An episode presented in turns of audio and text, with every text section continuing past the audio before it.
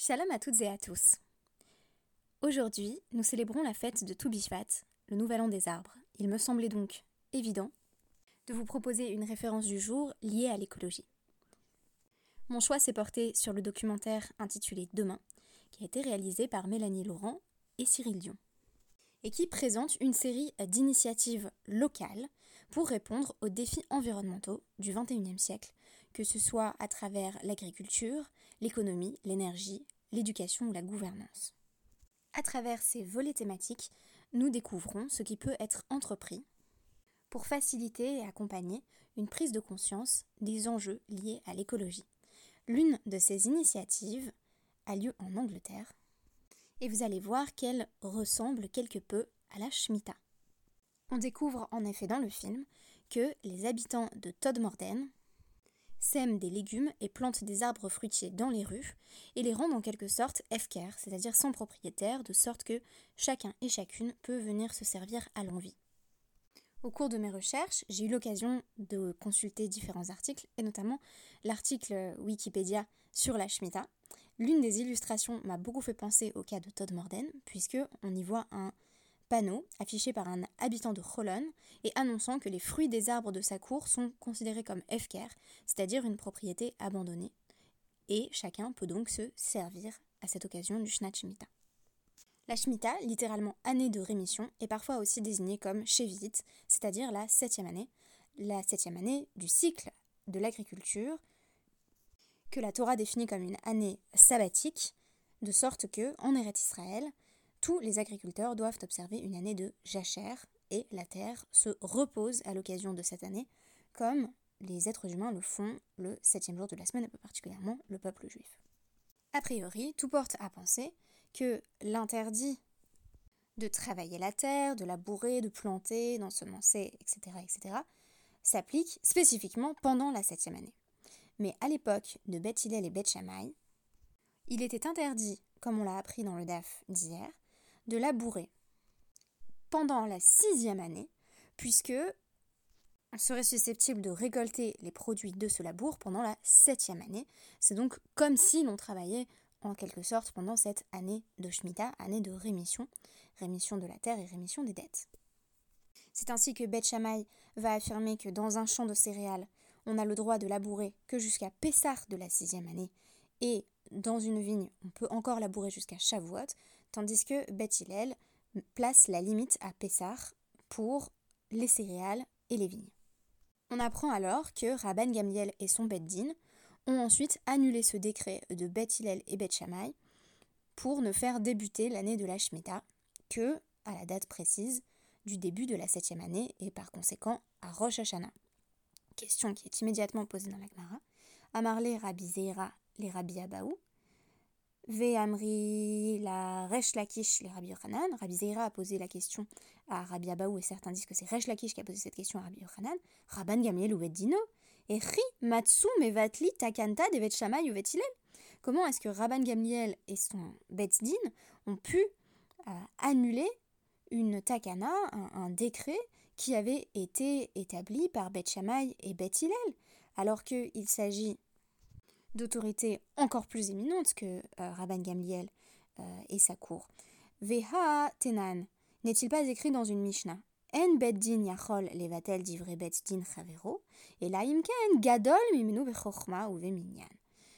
N'est-il pas donc écrit dans la Mishnah Eduyot 1.5 que un beddin ne peut annuler le jugement d'un autre beddin que s'il l'excède en sagesse et en nombre, ce qui n'est vraisemblablement pas le cas de Rabban Gamliel et son beddin. La question qui va se poser à partir de là est la nature de euh, l'ordonnance qui a été repoussée par le Beddin de Rabban Gamliel. S'agissait-il d'une takana minatora, d'un décret qui était fondé sur l'interprétation de versets, ou s'agissait-il d'une xéra des rabbanan, d'une forme de décret des sages visant à éviter que l'on en vienne à labourer pendant la septième année Rabbi Yochanan propose une première explication, en vertu de laquelle Rabban Gamliel et son Beddin ont véritablement annulé un décret qui a priori était justement Minatora, en vertu d'une Xerashava grâce à une analogie lexicale que je vais vous présenter dans un instant. Cette analogie lexicale porte euh, sur la répétition du terme Shabbat, qui s'applique à la fois à la Shemitah et au Shabbat de la création du monde. Voici le raisonnement proposé par Rabbi Yochanan, et je vais essayer de montrer pourquoi il est ensuite réfuté dans la Gemara. On nous dit donc, Rabbi Yochanan Amar, Rabban Gamliel ou Veddino, Mideoraita Batulehu. Euh, Rabban Gamliel et son Veddin, s'ils ont pu annuler euh, le décret de euh,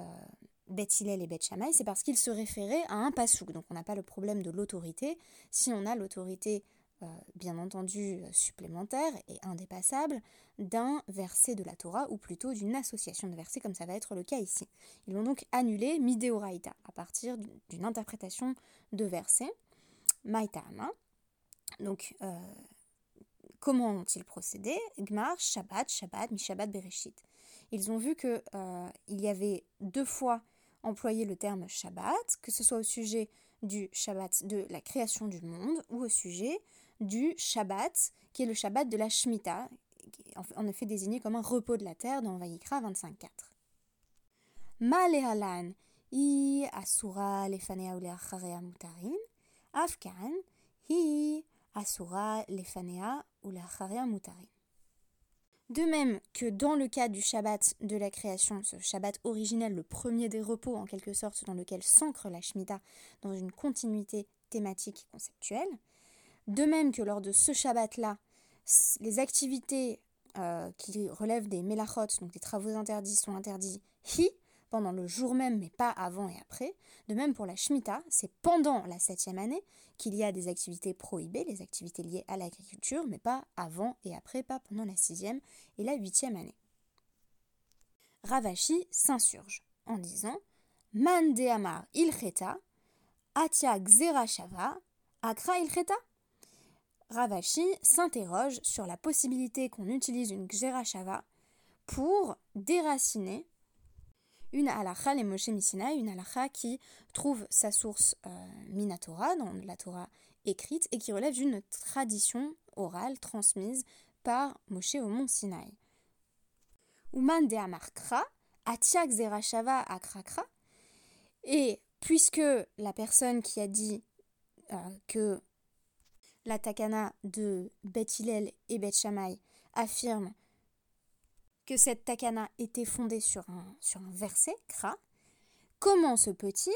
que cette personne affirme qu'avec une simple analogie avec la Xerashava, cet outil d'interprétation, cet outil herméneutique, on peut déraciner le verset. Ça ne fonctionne pas comme ça.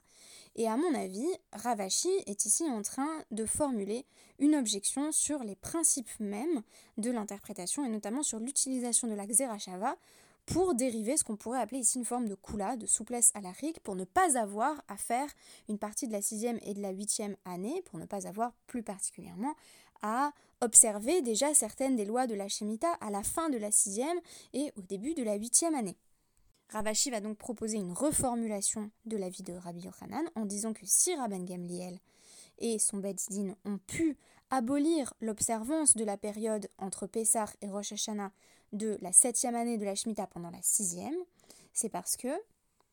il estimait tout d'abord comme Rabbi Ishmael que cette période supplémentaire relevait non pas d'une loi minatora basée dans un pasouk, mais d'une halakha Moshe donc d'une tradition purement orale, et qu'il estimait qu'elle ne s'appliquait que tant qu'on avait un Beth Amikdash, mais qu'elle cessait d'être en vigueur une fois le Beth Amikdash détruit. Ce qui m'a semblé intéressant, c'est qu'on a ici une objection fondée sur l'utilisation même du principe de Xera Shava.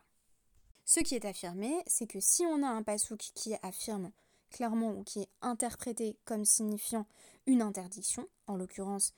euh, celle de faire un quelconque travail lié à l'agriculture pendant la fin de la sixième année entre Pessah et Rosh Hashanah, ce n'est pas une Xerashava qui va venir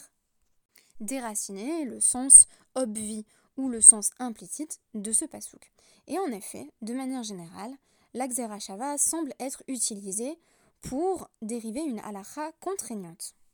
C'est ce qui me semble être la clé de cette objection de Ravashi qui est tout à fait fondée.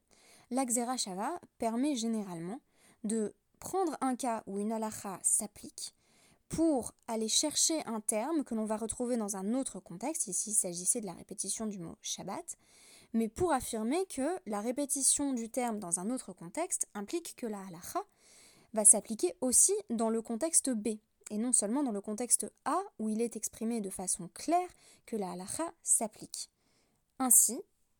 la Xerashava fonctionne non pas sur des parallélismes conceptuels, mais plutôt sur des parallèles de structure. C'est ainsi, par exemple, que dans Vayikra 20-27, la punition pour la sorcellerie